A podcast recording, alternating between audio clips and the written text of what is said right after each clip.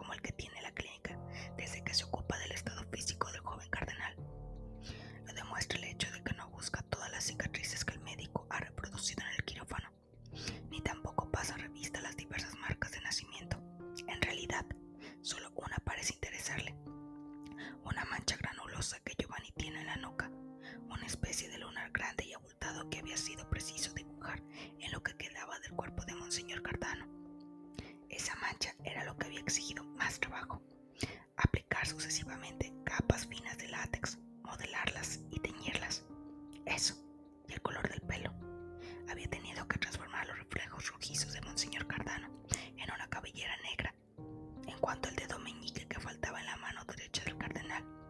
Un simple corte con el escalpelo había sido suficiente. Después, había sido preciso suturar la piel alrededor del muñón y arreglárselas para que esa intervención no pareciera demasiado reciente.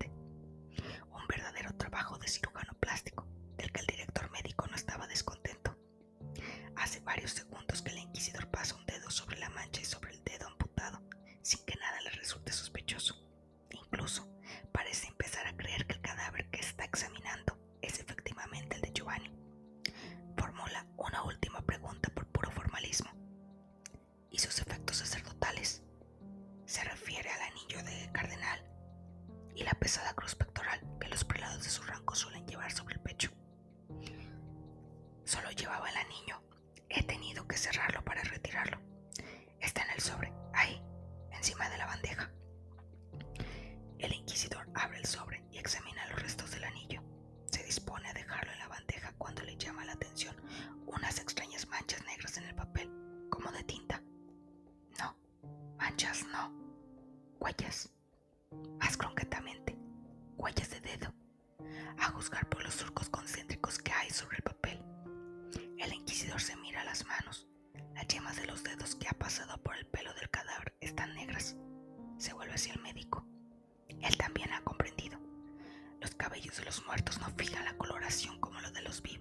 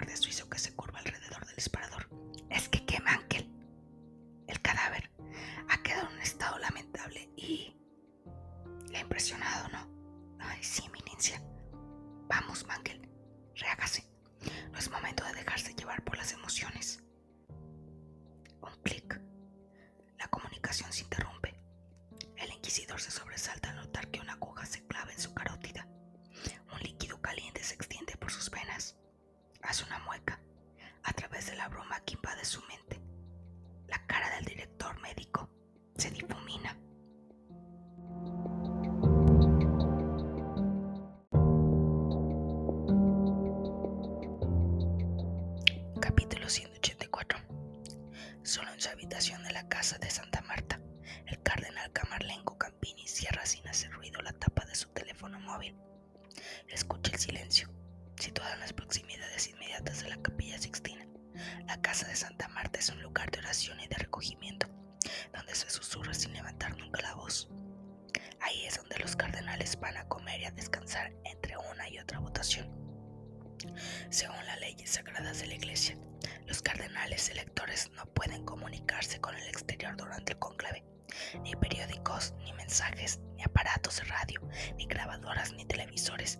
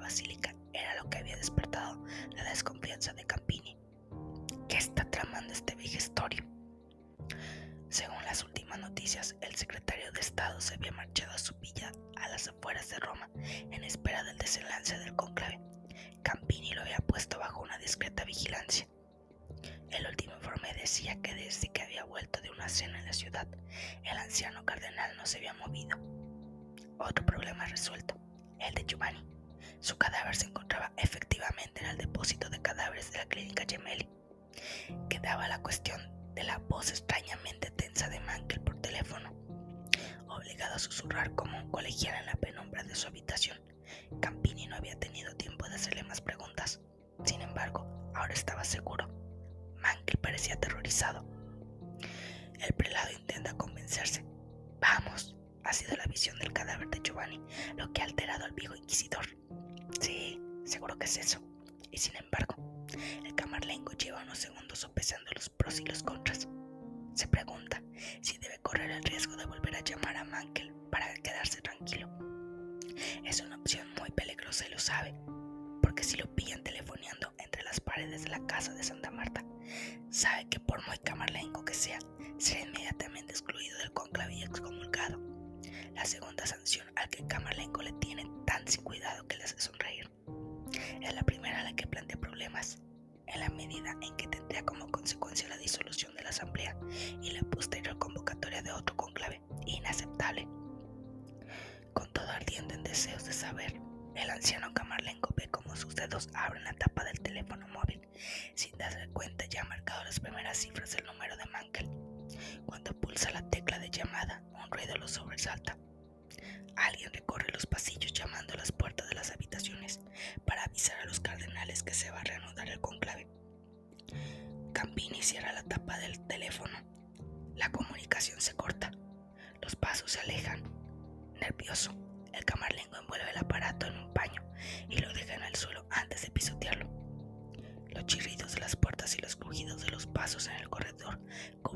los amortiguados del teléfono, rompiéndose bajo el zapato del camarlengo. Luego el anciano recoge el pañuelo y lo mete en el fondo de su maleta, donde nadie lo buscará. Justo antes de salir de la habitación para dirigirse a la capilla sixtina, se arrepiente un poco de lo que acaba de hacer. Ahora ya no podrá comunicarse con sus hombres para dirigirlos desde el interior. Ah, no tiene importancia. En vista de los resultados de la primera votación, muy pronto el conclave habrá terminado.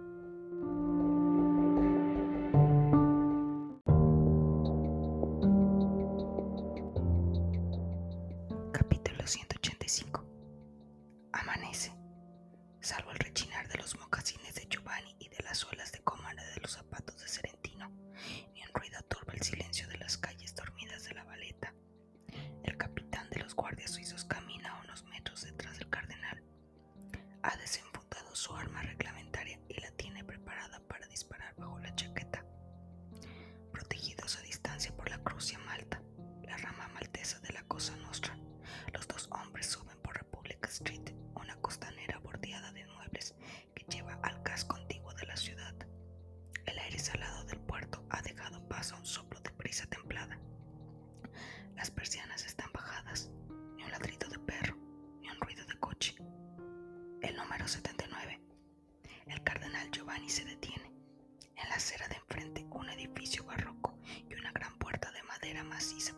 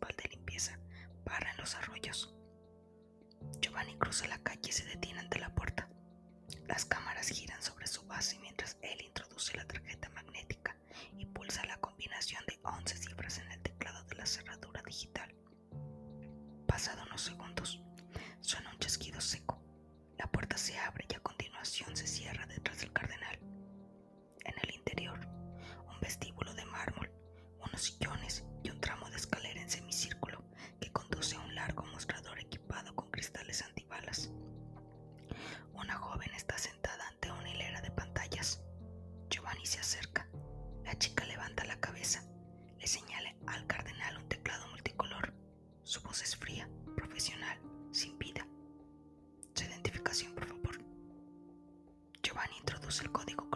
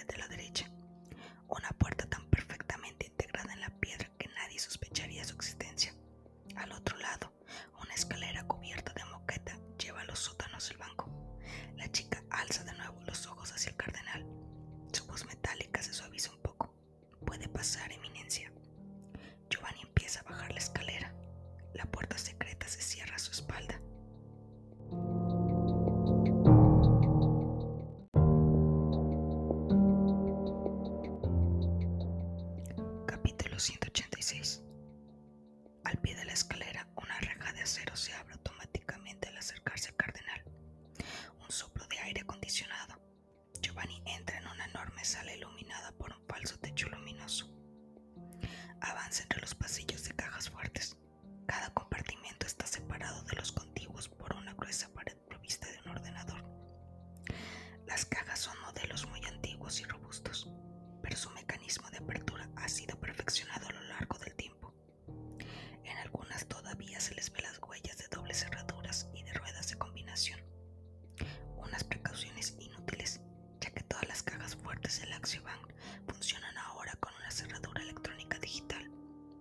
pasillo 12, bloque 203.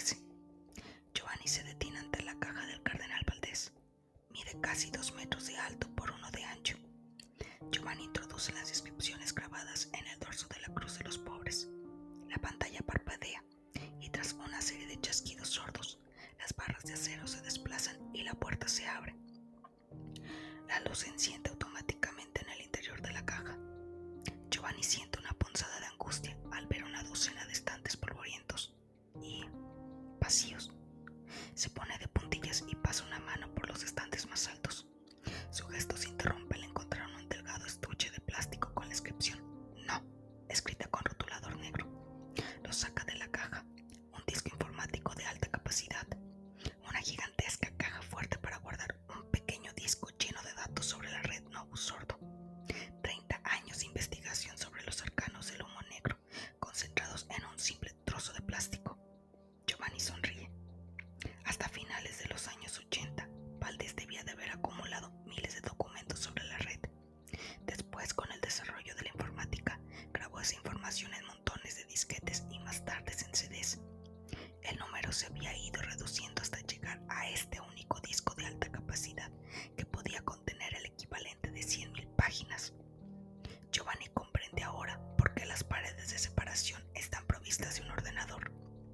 las toneladas de papelotes guardados desde hacía siglos en los imponentes cajas fuertes del Axiobank debían de haber desaparecido con el paso del tiempo, hasta encontrarse comprimidos en discos informáticos. Giovanni inserta el disco de Valdés en el ordenador. El procesador crepita y muestra un sumario detallado del contenido. Un número incalculable de páginas archivadas, textos, hojas de cálculos y registros, lo más antiguo de ellos, escritos en latín, parecen remontarse a los establecimientos bancarios de la Edad Media. Las primeras páginas resumen los 30 años de investigación de Valdés y muestran los principales organigramas de la red Novus Sordo, cuya trama, pacientemente tejida a lo largo de los siglos, ya envolvía el mundo.